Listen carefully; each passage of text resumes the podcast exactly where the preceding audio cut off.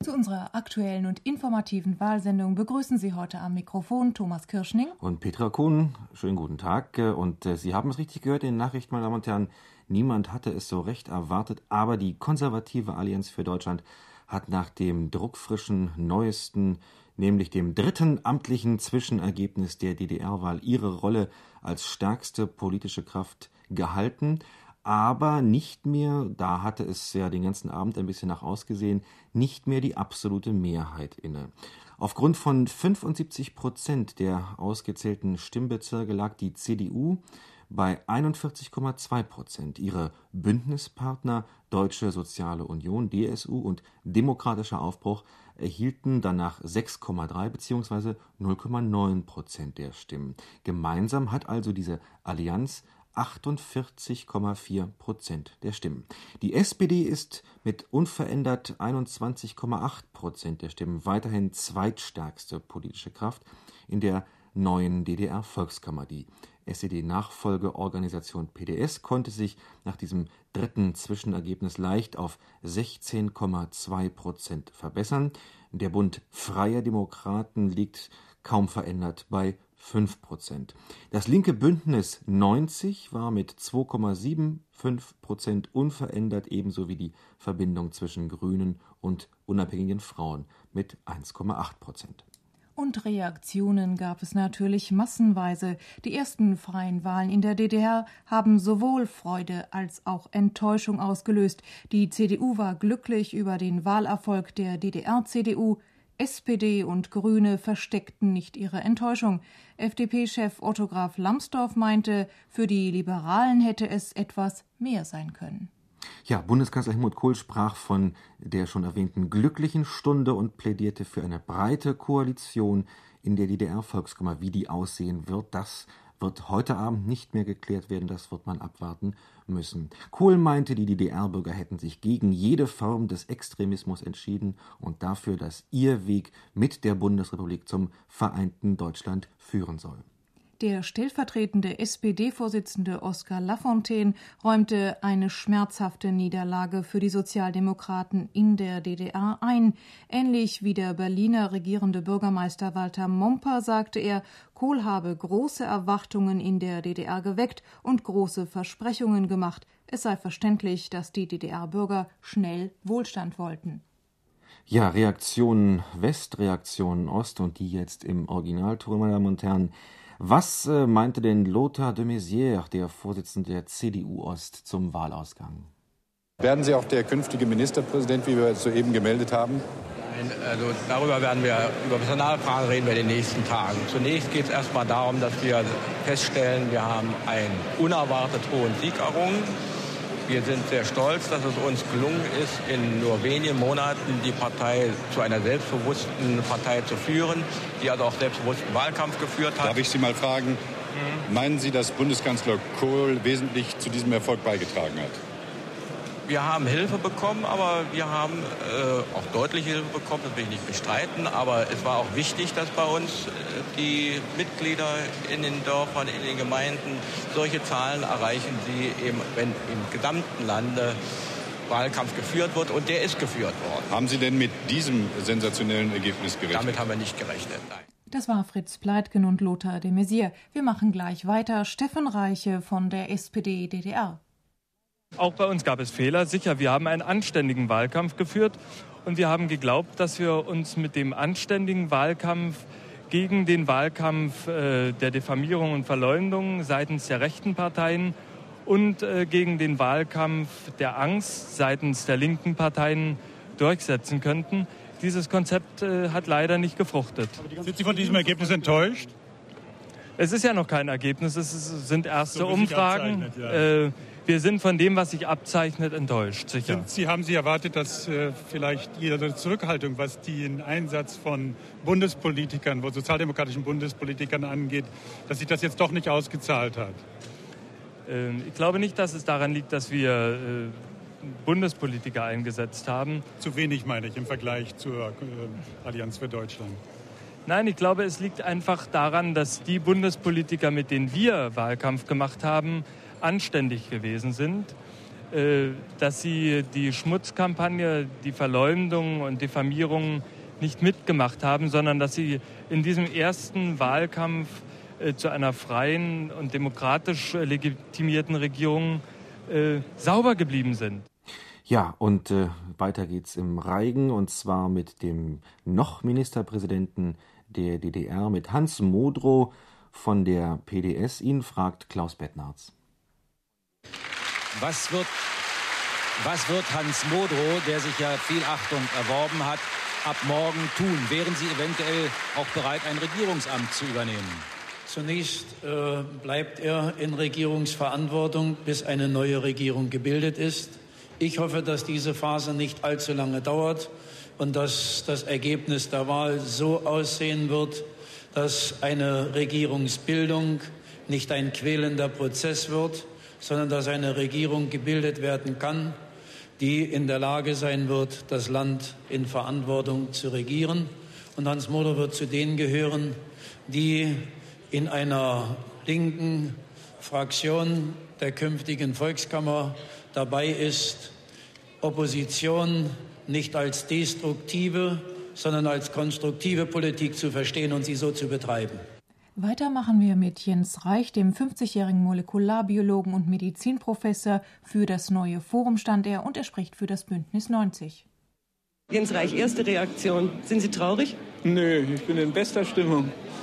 Vom Hoffnungsträger der Revolution als Splittergruppe in die Opposition. Haben Sie sich das so vorgestellt? Was haben Sie falsch gemacht? Warum konnten Sie Ihre äh, Politik nicht populärer machen? Na, wir waren immer eine Splittergruppe. In Gethsemane waren immer kleine Gruppen und wir sind wieder eine kleine Gruppe. Da sind wir wieder angekommen. Und zwischendurch haben wir das geschafft, mitgeholfen, das zu schaffen, dass, dass unsere Kinder jetzt ins Ausland fahren können, dass wir die Welt sehen können, dass wir uns unterhalten können, ohne dass anschließend äh, zwei Herren mich mitnehmen. Ich denke, das ist das Wichtigste. In einem waren sich ja die Oppositionsgruppen immer einig in der Ablehnung der SED. Jetzt werden Sie vermutlich mit der PDS auf der Oppositionsbank sitzen. Können Sie sich da eine Zusammenarbeit vorstellen? Tja, sind Sie denn so sicher, dass das eine Oppositionsbank wird? Was denken Sie? Weiß man nicht. Da muss man sehen, was für ein Kuhhandel noch stattfindet und muss erst mal das Ergebnis kennen. Ja, ein äh, enttäuschendes Ergebnis für die ehemaligen oder dann wieder Oppositionsbündnisse und Parteien. Bei 5% liegt der Bund der Freien Demokraten, der Liberalen in der DDR und äh, eine Bewertung hier von Rainer Ortleb von der LDP.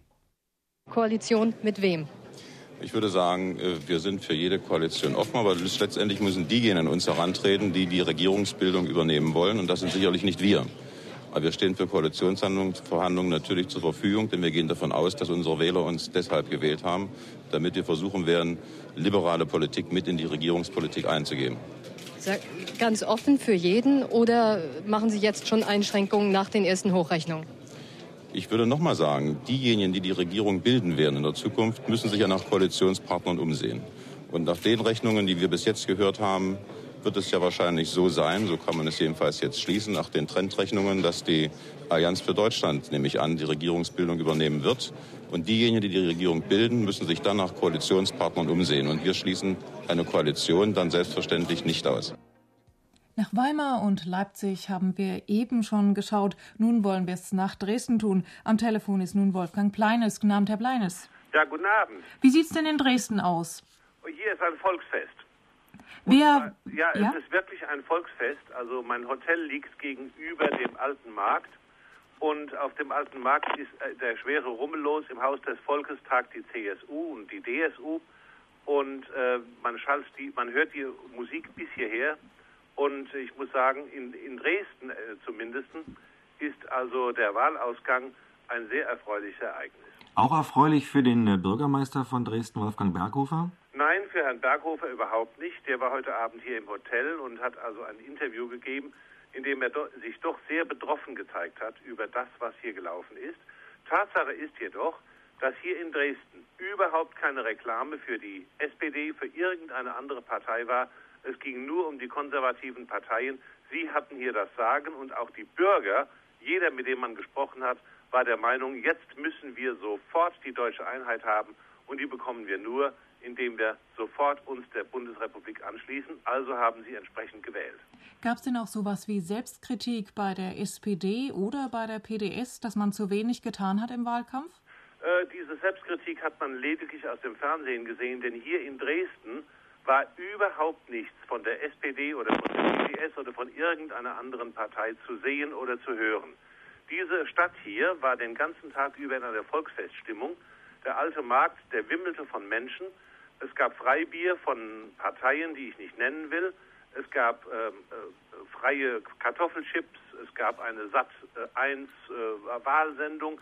Die Stadt war auf den Beinen. Kein Mensch war mehr in seiner Wohnung. Alles war draußen und alles feierte die Wahl. Hoffentlich haben Sie ein paar Chips und ein bisschen Bier doch noch äh, abbekommen können, Herr Pleines. Schönen Dank für Ihren Bericht zunächst aus Dresden. Wir machen weiter mit den Reaktionen und diesmal aus Bonn. Wolter von Thiesenhausen, Sie waren sicherlich bei der CDU. Wie sah es denn da aus? Nun, die CDU sah einen glücklichen Kanzler. Einen Kanzler, der aus verschiedenen Gründen glücklich war, wie er selber vor der Presse sagte. Glücklich, weil dies in der DDR die erste freie Wahl seit 58 Jahren war. Glücklich, weil das Ergebnis eine klare Absage an die Extremisten, an die Kommunisten brachte. Und glücklich, weil die mit dem bundesdeutschen Christdemokraten verbundene Allianz für Deutschland der Sieger dieser Wahl ist. Und Helmut Kohl dankte nicht nur seinen Freunden in der DDR und seinen Helfern aus der Bundesrepublik, er dankte auch den äh, Vereinigten Staaten für die Politik, die diesen Wandel möglich gemacht habe. Und er dankte Michail Gorbatschow, dem sowjetischen Generalsekretär, der 1985 mit der Politik der Perestroika begann und dazu, die dazu geführt hat, dass diese Entwicklung sich in der DDR vorbereitete. Er forderte die Menschen in der DDR auf, jetzt nicht in die Bundesrepublik zu kommen, sondern zu Hause zu bleiben und dort am Aufbau der DDR mitzuwirken. Er ging dann auf die Möglichkeiten ein, die sich für die Partner der Allianz für Deutschland bieten. Und er sagte, wenn ich das Ergebnis betrachte und die Aufgabe, die vor uns steht, dann glaube ich, dass es jetzt wichtig ist, dass eine breite Mehrheit in der Lage ist, die demokratische Entwicklung jetzt nach dieser wichtigen Wahl vom 18. März gemeinsam zu gestalten. Und breite Mehrheit, das heißt auch unter Einschluss der Sozialdemokraten in der DDR. Ja, in Bonn äh, ist äh, ja auch, wie zu dieser Zeit ja sehr überall üblich, ein runder Tisch und an diesem runden Tisch bei Ihnen in Bonn sitzt auch Karl Zawadzki. Herr Zawadzki, Sie waren in der Parteizentrale der Sozialdemokraten. Dort waren die Gesichter wohl etwas länger, vermutlich.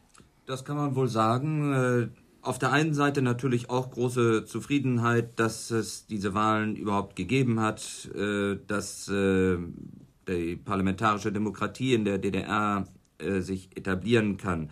Das steht ja ganz außer Frage und das ist auch bei den Sozialdemokraten hervorgehoben worden. Auf der anderen Seite hatte man sich natürlich für den Partner in der DDR mehr erhofft und die Umfragen der vergangenen Wochen hatten ja auch anfangs äh, ein genau umgekehrtes Ergebnis signalisiert, als es äh, nun zustande gekommen ist. Und äh, die SPD schmerzt dabei äh, in besonderer Weise, dass äh, eine CDU, eine Ost-CDU so Stimmen abgeräumt hat, die ja doch in den letzten 40 Jahren in der DDR äh, alles mitgetragen hat, vom Mauerbau bis zum Schießbefehl. Natürlich hat sie sich, äh, so wurde diskutiert in der SPD-Zentrale, erneuert an der Spitze, aber vieles ist natürlich da noch geblieben und da wird noch manche Überraschung hochkommen.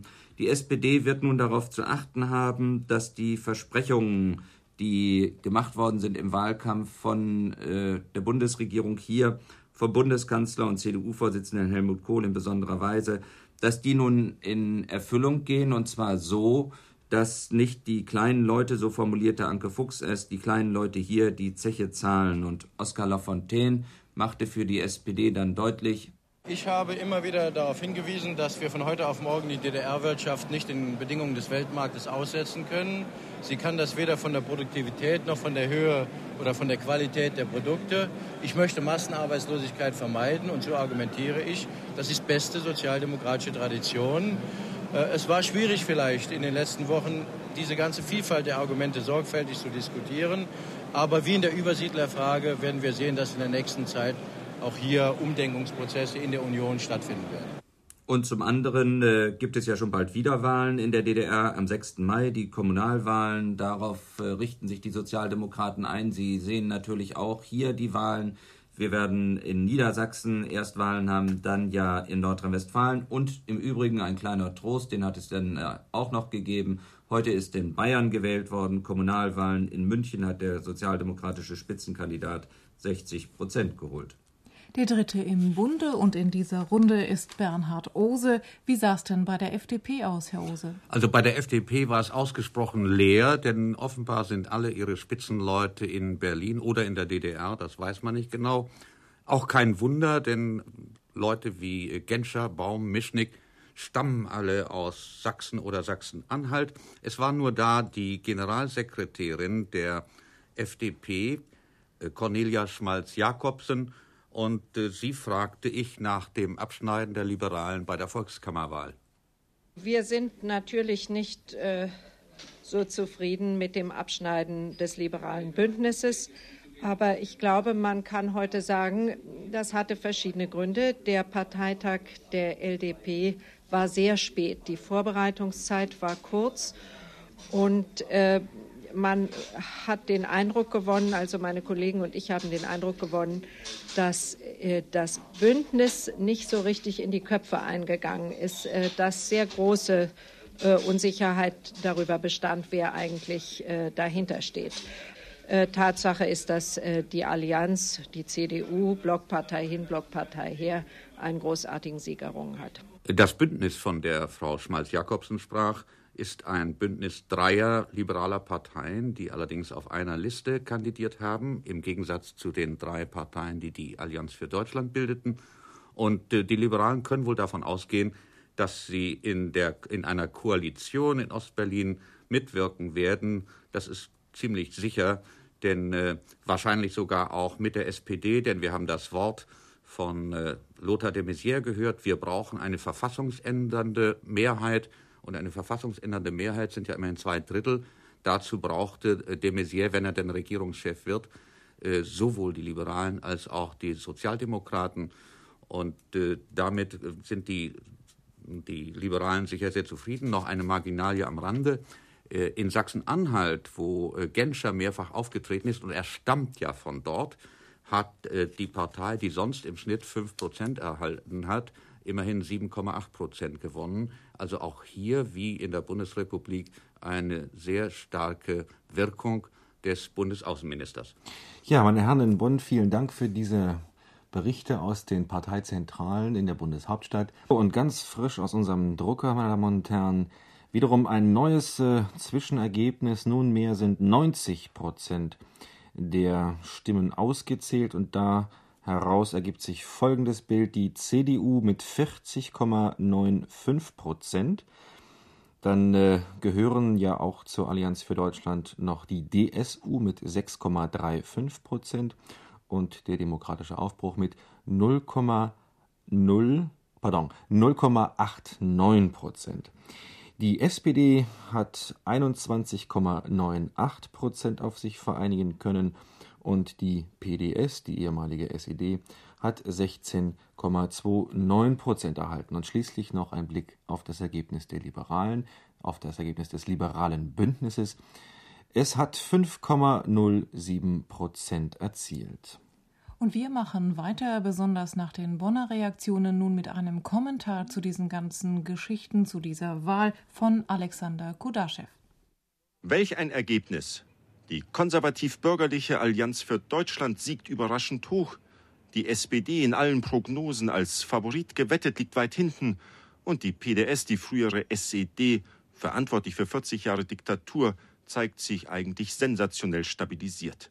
Der große Gewinner aber ist namentlich die CDU der DDR, 40 Jahre ergebener und treuer Vasall der SED als gefolgsame Blockpartei, der es aber gelungen ist, sich personell und programmatisch so überzeugend zu erneuern, dass ihr aus ihrer Vergangenheit kein Nachteil erwachsen ist.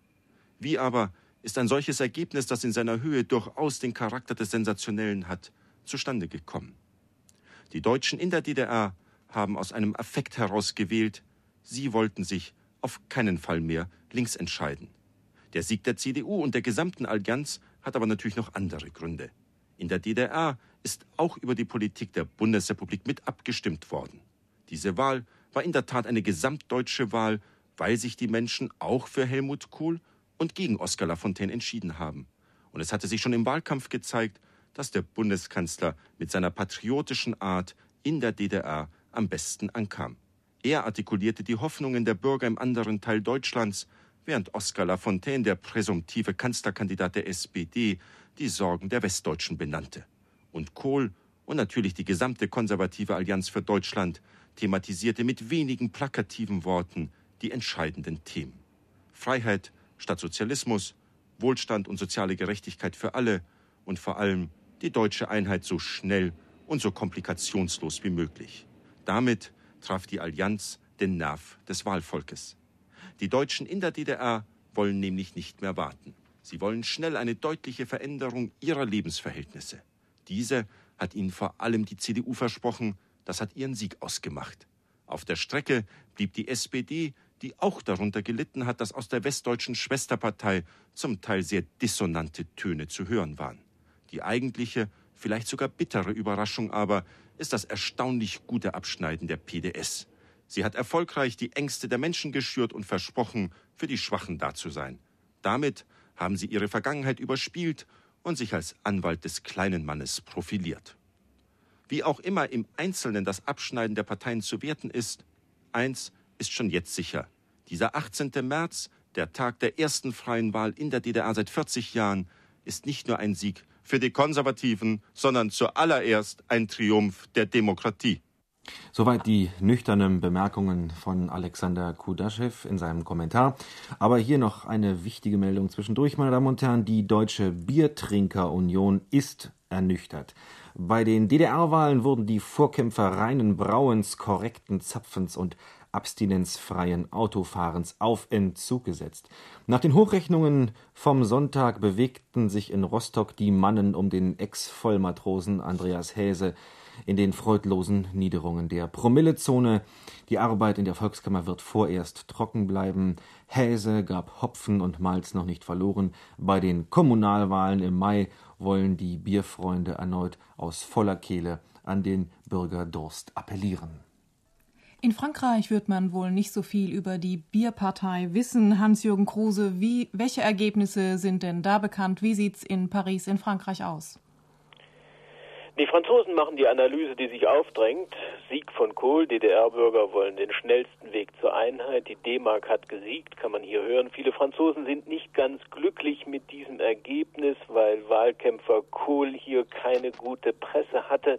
Sein etwas selbstherrliches Auftreten in der DDR fanden die Franzosen nicht so sympathisch und Kohls Windung in Sachen Oder-Neiße Grenze fand man hier völlig unpassend. Dagegen hatten die Franzosen ein besonderes Faible für die, die diese Wende in der DDR eingeleitet hatten und die heute die großen Verlierer der Wahlen sind.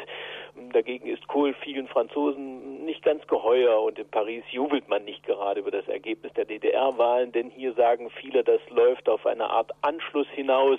Das könnte einem gewissen deutschen Nationalismus Auftrieb geben. Aber es gibt auch ganz andere, ganz positive Reaktionen von Seiten der Politiker. Zum Beispiel hat die Europapolitikerin Simone Weil gesagt, dieses Wahlergebnis ist Ausdruck politischer Reife. Die DDR-Wähler wollen wollen schnelle Einheit, das haben Sie klar gesagt. Sie haben CDU gewählt, weil äh, die ein klares Programm hatte. Es ist beruhigend, weil die West- und NATO-Integration nicht erschüttert, sondern bestätigt wird. Äh, es gibt natürlich in der Presse auch Zweifel, weil sich viele Franzosen fragen, äh, was das Ergebnis dieser Wahl wohl für Europa bedeutet und für Frankreich. Da muss Helmut Kohl die Franzosen wohl ein bisschen beruhigen. Wie wird das denn mit den 2 plus 4 Gesprächen aussehen? Wird Frankreich jetzt Polen noch mehr stärken? Äh, das äh, kann man heute noch nicht sagen. Zunächst einmal ist ja immerhin positiv zu bewerten, auch von Paris aus, dass es zumindest ein klares Ergebnis gegeben hat, dass es ein klares Votum der DDR-Bürger war und das müssen die Franzosen eben auch positiv äh, anerkennen. Naja, dass man in Paris das Ergebnis äh, der Biertrinker und Bierbrauer nicht so richtig äh, wahrnehmen wollte, wie zu Anfang gefragt. Ist ja verständlich, denn die Franzosen haben da ganz andere Interessen, äh, Mannschauer auf den köstlichen Wein. Vielen Dank nach Paris, Hans-Joachim Kruse. Von Paris nach Moskau. Wie hat denn die Sowjetunion äh, reagiert auf diese Ergebnisse, die ja wohl nicht nur hierzulande eine gewisse Überraschung erzeugt haben? Hören Sie einen Bericht von Eduard Neumeier. Die Gesichter waren lang und wollten immer länger werden, als einer gemischten Gesellschaft aus ostdeutschen und westdeutschen Journalisten sowie sowjetischen Journalisten und Funktionären in Moskau zuerst die Prognose und dann die verfeinerten Hochrechnungen zu Ohren kamen. Nur einer, der Historiker Vyacheslav Daschichev, sah seine Vorhersage bestätigt, dass die konservative Allianz für Deutschland klarer Sieger werde. Nikolai Portugalov, ein in der Bundesrepublik besonders bekannter Vertreter des sowjetischen Zentralkomitees, bekannte, das Ergebnis sei niederschmetternd. Aber man müsse eben damit leben. Doch sah er im klaren Ergebnis für die Allianz scharfe Ecken, die noch Probleme bereiten könnten. Andere sowjetische Beobachter, die der Vereinigung Deutschlands durchaus freundlich gegenüberstehen, mochten zwei Stunden nach Schließung der Wahllokale immer noch nicht glauben, dass die Prognose und Trends sich verhärteten. Wie fast überall war das politische Moskau weit überwiegend von einem Sieg der Sozialdemokraten ausgegangen. Ob und wie sich das Ergebnis, das auch nach hiesiger Auffassung in der Anwendung des Artikels 23 eine konsequente Anwendung finden dürfte, auf die Viererverhandlungen und die Gespräche 2 plus 4 auswirken wird, will zur Stunde keiner der greifbaren Experten prognostizieren. Und außer ihnen gibt es nichts und niemand, an den man sich heute Abend hier halten könnte. Doch hat man nach den Erfahrungen der letzten Wochen davon auszugehen, dass die Sowjetunion die zu erwartenden innerdeutschen Entscheidungen mit Argusaugen beobachten und mit spitzer Feder kommentieren wird. Zwei Fragen stehen im Vordergrund. Wie sieht die praktische Anwendung des Artikels 23 aus und welche bündnispolitischen Entscheidungen werden fallen? Der Artikel 23 ist in der Sowjetunion natürlich noch weniger präzise erfasst und verstanden als in der deutschen Öffentlichkeit. Umso mehr als sozialdemokratische Politiker aus Bonn, Egon Bahr und Carsten Vogt und aus Ostberlin Ibrahim Böhme und der SPD-Außenexperte Walter Romberg durch ihre eigenen Einlassungen eine negative Moskauer Bewertung gefördert haben. Die Bundesrepublik stand plötzlich da als der eigentlich drängende Teil und entsprechend veränderte sich auch die Tonlage der Kommentare und Berichte im Vorfeld der Wahlen in der DDR. In der Folge wurde auch der Ton gegenüber der Bonner Bundesregierung wieder kritischer. Das Schwanken in der Grenzfrage wurde zum Anlass genommen, nach deutschen politischen Absichten zu fragen. Die anfänglich offene Haltung zum künftigen militärisch-politischen Status Gesamtdeutschlands wurde aufgegeben, nicht zuletzt aufgrund innenpolitischer Rücksichtnahmen. Es zeigt sich, dass eine jahrzehntelange Propaganda gegen die NATO als einem aggressiven Militärbündnis sich so in den Köpfen festgesetzt hat, dass Moskau nun selber Gefangener seiner früheren Vorbehalte wurde. Dass einzelne Deutschland-Experten wie Daschitschew oder Daniel Projektor sogar die Zugehörigkeit Deutschlands zur NATO befürworten, mit unterschiedlichen Begründungen, darf nicht darüber hinwegtäuschen, dass dieses Problem eine mächtige psychische Selbstüberwindung verlangt. Und dafür ist die sowjetische Öffentlichkeit nicht vorbereitet, ist sie wohl auch nicht fähig. Nun ein gesamtes Deutschland im Bündnis des früheren Gegners USA zu sehen, übersteigt die Akzeptanzfähigkeit der Sowjets. Die Wahlen in der DDR haben für die sowjetischen Medien weder im Vorfeld der Entscheidung noch heute eine bedeutende Rolle gespielt.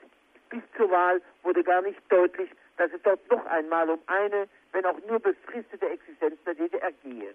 Und heute hat nicht einmal die Agentur TASS eine Meldung gesendet.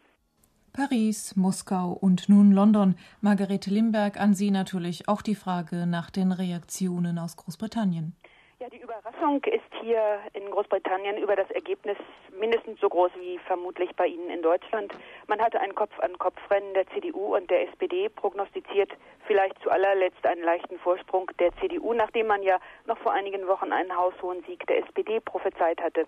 Das Ergebnis wird als Triumph für Helmut Kohl gewertet, dem es gelungen sei, dem überwältigenden Wunsch in der DDR nach rascher Einigung, Einigung jetzt Ausdruck zu geben, sich an die Spitze dieser Entwicklung zu stellen. Außerdem, so merkte der frühere Labour-Verteidigungsminister Dennis Healy an, habe Kohl mit den Verheißungen der D-Mark und den Versprechungen des westlichen Wirtschaftssystems sicherlich Stimmen für das konservative Lager gewinnen können. Eine amtliche offizielle Reaktion liegt noch nicht vor, aber man kann vermuten, dass die, Rea dass die Gefühle Margaret Thatchers womöglich etwas gemischt sein werden. Sie wird sicherlich erfreut sein über den Sieg der konservativen Freunde, aber sie wird weniger erfreut sein darüber, dass vermutlich der Zug zur deutschen Einheit nun mit noch schnellerem Tempo vorandampft als bisher. Eine, eine Entwicklung, die ihr einige Sorgen bereitet hat. Und vor allem macht man sich in Großbritannien Sorgen über die wirtschaftlichen Auswirkungen der deutschen Einigung der Währungsunion. Die Wahlen haben hier ein großes Interesse gefunden. Das sei doch ein großer Tag. So kann man manchmal von Gesprächspartnern, konnte man von Gesprächspartnern heute hören. Es gab eine Fülle von Berichten über die Stimmung in der DDR, über die Hoffnungen dort, auch über die Ängste. Die Wahlen werden natürlich als historisches Datum bewertet, als eine historische Wende in der deutschen Geschichte, aber auch von größter Bedeutung für ganz Europa. Gleichzeitig ist man sich hier natürlich gewiss, dass sie das Ende des zweiten deutschen Staates einleiten werden. Daran zweifelt niemand mehr. Auch die Regierung hat sich ja inzwischen damit abgefunden. Für sie ist von alles überragender Bedeutung die Frage der künftigen Bündniszugehörigkeit eines geeinten Deutschlands.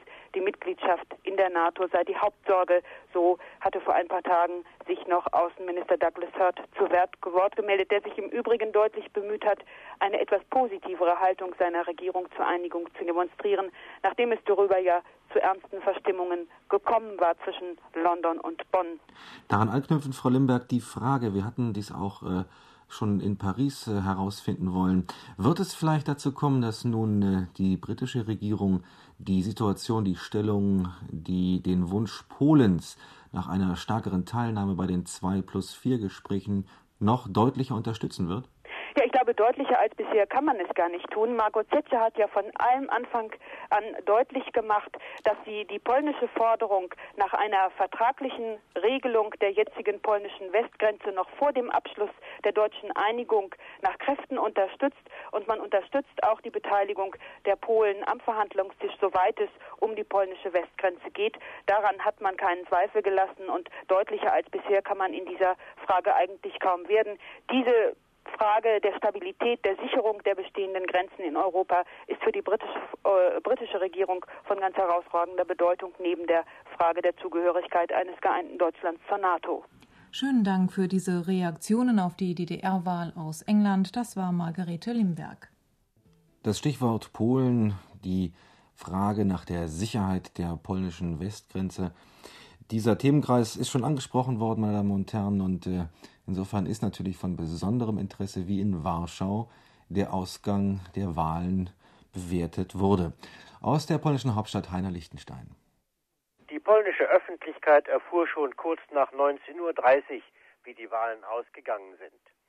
Im ersten Fernsehprogramm teilte der außenpolitische Experte der Solidarität, Janusz Reiter, zuerst mit, wie die einzelnen Parteien abgeschnitten haben.